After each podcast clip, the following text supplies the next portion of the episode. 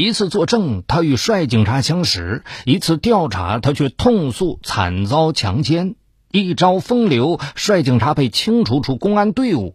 那些网上重磅火爆的控诉帖子，悄然在一夜间窜红。他和他的故事，最终惊动了公安部。到底是女的说的强奸，还是男的说的诱奸呢？敬请收听本期的拍案故事《风流奇案》。那是二零零五年十月七日晚。一家日化公司遭到了几位滋事者的打砸抢，店内损失高达几万元。老板任国民迅速报了警，而在此兼职的季海霞也目睹了这一切。在撕扯中，他的手也受了伤，于是他决心留下来和老板一起等待警察。那天出警的是派出所的民警周昭峰及两位同事。二十二岁的周昭峰浓眉大眼、高大挺拔，是派出所里最年轻的民警。由于在撕扯过程中，季海霞的手受了伤，当时手拿相机的周昭峰便为其拍照取证。季海霞注意到对方很认真，直至拍摄了两次才完工。随后，周昭峰让季海霞和任国民到派出所说明一下情况。时年三十七岁的季海霞是郑州一家幼儿园的教师，不仅靓丽大方，而且头脑灵活。致富心切的她，还出资与朋友任国民合作，长期销售日用品。谁料开业没多久就遭受了损失。任国民四十一岁，有多年的经商经验，这次的店面受损让他又心疼又生气。好在合伙人季海霞一直在旁边支持他，让他有所慰藉。十天后，季海霞接到了周朝峰的电话。“呃，你好，处理结果出来了。”“嗯，怎么不通知任国民，却通知我呀？”当时季海霞心里稍稍有些诧异，因为任国民才是真正的老板，而且那些滋事者也是任国民先前的竞争对手。啊，通知谁不都一样吗？关键是处理结果到底是什么？那。结果是什么？我们调查了几天，种种证据表明对方不构成刑事责任。什么？把我的手都打伤了，货品也砸坏了，还不构成刑事责任？季海霞的火当时就点燃了。嗯，今天下午，咱们抽个时间见一面，我跟你谈谈详细案情。周昭峰语调慢了一拍，随即挂了电话。十一月十七号下午两点，周昭峰和季海霞约定在市内的一个大桥下见面。谁料到时间后，周昭峰又把地点改在了附近一处出租屋内。看出季海霞有些诧异，周昭峰解释说：“啊，这是我哥哥的房子，这里僻静，谈事不会被打扰。”就这样，季海霞随着对方进了四楼的一套房子内。大概十多分钟后，周昭峰接了一个电话，随后起身离开。待他回到派出所的时候，省公安厅督察大队的两位民警正表情严肃的等着他。你是周昭峰没错吧？跟我们走一趟。此刻的周昭峰是丈二和尚摸不着头脑。啊，我我我我犯什么事儿了？我怎么了？这时，季海霞和任国民突然从办案人员的身后闪了出来。看到季海霞的周昭峰突然不说话了，他的表情很复杂，随后被身后的民警推搡着塞进了一辆警车之内。周昭峰被刑拘了。这个消息一下子在派出所传开了，他的同事都非常吃惊。那么，周朝峰和季海霞刚才在出租屋内的十分钟时间里究竟干了什么呢？事后，季海霞对警方说：“那天下午他遭到了强暴。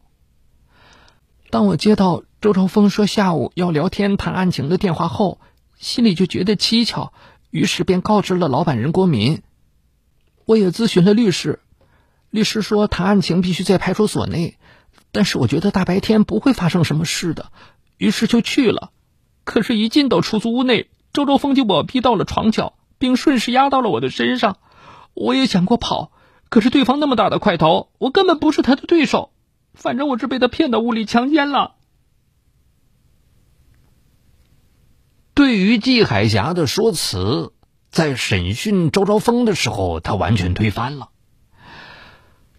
我我承认当时我的行为有些不妥，但进入出租屋后，是季海霞主动拥抱和亲吻我的，我经不住诱惑，顺势跟他发生了性关系。他自始至终都没有挣扎和反抗。由于两人供词大相径庭。两天之后，督察大队连夜对季海霞提供的粉色内裤上的精液进行了化验，结果证实精液为周昭峰的。当看到检验报告的时候，季海霞气愤异常：“他身为警察干这种事儿，不要脸，败类！”但是很快，警方又了解到了一个情况。当天下午，季海霞去见周昭峰之前，给老板任国民打过电话，对方让其在现场留下样东西当物证。周昭峰刚离开出租屋，任国民就给市局督察大队打了电话，随后督察大队的人就出现在派出所，等待周昭峰的归来。这里面似乎隐藏着某种圈套。是否季海霞已经知晓了十七日下午去出租屋里的目的，所以才要留下一个所谓的东西来当物证？这个物证是要证明什么呢？其次，督察大队的人为什么那么快就出现在派出所内？举报人又向其说了什么呢？鉴于种种疑点，审理此案的警方要求双方进行测谎。周昭峰欣然同意，但季海霞强烈反对。我为什么要测谎？我说的每一句都是实话。你们这样做是对我人格的侮辱。由于季海霞的抵抗态度，最终测谎没有进行。该案审结完毕，送到郑州市检察院后，检方认为此案证据不足，不予批捕。于是，一个月后，先前被刑事拘留的周昭峰被释放了。很快，他就被派出所辞退了。得知这一消息后，季海霞和任国民大感意外。这事就这么算了？不可能！于是，季海霞愤怒的去找警方申诉。为此，警方也对此案提出了一些质疑：季海霞事发时是否真有反抗行为？如果反抗的话，为什么只有短短几分钟，旁边住宅就有人在家？当时他为什么不喊救命？对于周昭峰的谈话邀请，季海霞明知违规，为什么还要去？谁料这些疑问激怒了季海霞，他撂下了：“我就是告到天边，也要找回清白。”然后就愤然离去。出了这件事的季海霞，由于种种原因无法在原单位工作，随后辞了职。已婚的她还要面对丈夫的不解和难堪的眼光，她的内心受了重创。于是，讨要一个说法成了那阵子她最为迫切的要求。二零零六年六月二十三日。多次申诉无果的季海霞，在国内多个著名论坛发帖谴责警方及周昭峰的行为。他写道。警方使用种种卑鄙无耻的手段节外生枝、威逼诱骗我。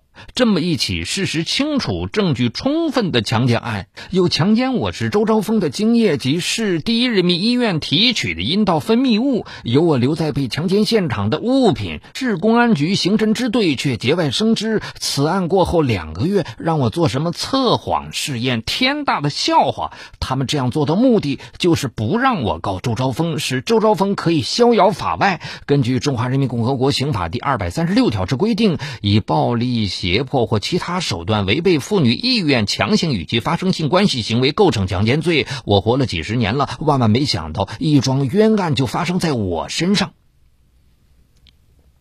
一时激起千层浪，这个内容火爆的帖子发出来之后，在社会上引起了强大的反响，众人纷纷指责帖子中的这位主角周昭峰。而此时已经备受煎熬的周昭峰承受着巨大的压力。他出生于洛阳，是一个普通的家庭。年迈的父母好不容易把儿子供了出来，并当上了人人羡慕的警察，谁料这桩闹得沸沸扬扬的强奸案，让曾经风光无限的儿子灰溜溜的回了家。他不敢出门，不敢工作，甚至和原来的朋友也断了联系。周昭峰注意到，短短一个月的时间里，父母就老了十岁。周昭峰虽然知道自己做错了，但他内心也非常气愤。因为季海霞帖子上的许多描述都不是事实，有些地方根本就是子虚乌有。那个耻辱的下午一次次出现在他的脑海里，那些蹩脚的镜头成了他此生最龌龊的回忆。他在想，自己是不是要拿起法律武器来捍卫自己的清白？在沸沸扬扬的两年中，季海霞的。有关自己被强奸的帖子，最终惊动了公安部。二零零八年五月，此事引起公安部重视，公安部亲自督办此案。很快，公安部的人就找到了季海霞。季海霞也承认帖子是自己和朋友任国民一起在天涯等著名论坛上发布的，原因就是对2005年那些强奸案的处理结果非常不满。与此同时，2008年6月，周昭峰终于鼓起勇气，克服重重压力，报警称网上的帖子不是事实，季海霞和任国民是在诬告陷害他。随后，他对公安部的人讲出了真相。二零零五年十一月，我处理过一起纠纷，当事人有五个，季海霞和任国民是其中两个。当时我们三位民警的处理结果出来之后，季海霞认为处理结果很不公平，情绪非常大，曾主动到我的办公室里找过我。当时我恰巧外出办公，于是他向我的同事要了我的电话号码。随后我接到了季海霞有关询问案情的电话，并要求我通融通融。在电话里我没有说的太明确。但答应回电话给他。当我十七号打电话给季海霞的时候，他主动在电话里提出找个地方谈话，而且我还能听见他中间使用的免提。当时我刚参加工作，没有什么社会经验，在我提出在大桥下面见面之后，遭到了季海霞的婉拒。他提议说应该找个僻静的地方，于是我头脑一热，就把他带到了我哥哥的出租屋内。在我哥哥的出租房内，季海霞主动抱我、亲吻我。当时我们两人刚进门，季海霞就贴在了我的身上，她拿她的胸来蹭我的脸。我当时太年轻，不懂得抵制诱惑，没有克制住自己的感情，顺势与她发生了关系。中间季海霞没有一点反抗。当时房间内的床与大门只有几步之遥。季海霞如果想呼救、想逃跑，机会多的是。而且这套房子在四楼，是一套老房子，楼上楼下有许多退休的老职工。如果是强奸，他完全可以呼救逃走。事情发生后，我都有些懵了。当我因为证据不足被释放后，任国民认为派出所处理的不公，还曾扬言威胁说：“这事儿你们看着办吧，弄不好我叫你们脱衣服。”随着侦查组的深入了解，案情出现了新的转折。六月二十八日，季海霞、任国民被警方控制。随即，在强大的心理攻势前，季海霞表情复杂的向警方坦白了一切：“我跟周兆峰发生关系是自愿的。”季海霞供述说，这一切都和任国民有关。二零零五年十月十七日，季海霞到派出所找周昭峰询问纠纷的处理结果，周昭峰不在，但他从别的警察口中得知处理结果对自己和任国民不利，于是他心生一计，从周昭峰同事处拿到了周的电话，随后他打电话找了周昭峰，提出通融一下，周昭峰没有封口，紧接着。季海霞接到周昭峰谈案情的电话，当时任国民就在他身边。任国民咨询律师后，认为周昭峰这么做是违规的，于是他让任海霞现身，并且在和周昭峰见面的地方留下一件自己的东西当证据，以便要挟周昭峰，使得原来的处理结果导向自己。于是，有了后来的沾有精液的内裤。由于季海霞工资不高。这份兼职让他也损失了几万元的投资，所以在任国民的怂恿下，他头脑一热，竟然答应了。根据任国民的供述，季海霞和周昭峰见面没几分钟，任国民就打电话到省公安厅督察队报案了。于是，刚回派出所的周昭峰就被督察队的办案民警带走询问了。随着案情的发展，周昭峰又被批捕了。但是，当检察院决定不予起诉，周昭峰被释放之后，任国民和季海霞非常气愤。于是，任国民唆使季海霞把自己的屈辱经历写下来，在网上发帖公布。我们调查之后认为，周昭峰构不成强奸罪。派出所原所长说。但由于他们之间毕竟发生了性关系是违纪的，所以对周昭峰进行了辞退处理。而当时周昭峰所在的区公安分局一位负责人曾表示，当时二十二岁的周昭峰没有社会经验，也是个受害者。据我们了解，是季海霞引诱了周昭峰，但没有扎实的证据。十二月二十九日。区人民法院一审判决，以诬告陷害罪判处季海霞、任国民有期徒刑各两年。时隔三年，身负骂名的周昭峰终于洗刷掉“强奸犯”一词带来的耻辱，但是逝去的一切都不会再回到从前。那身威武的警服，那份人人羡慕的工作，那曾经的汗水与欢笑，都像过眼云烟一样，消失在那个二十二岁的花季里了。好，感谢收听这一期的《拍案故事》，更多精彩内容也欢迎您关注我的另一个栏目，就在蜻蜓 FM 搜索“雷鸣故事会”，雷鸣的鸣是口鸟鸣。中国恶魔，东北警匪往事，重大案件纪实，悬疑凶案密码，高度戒备，他们或许就行走在你我中间。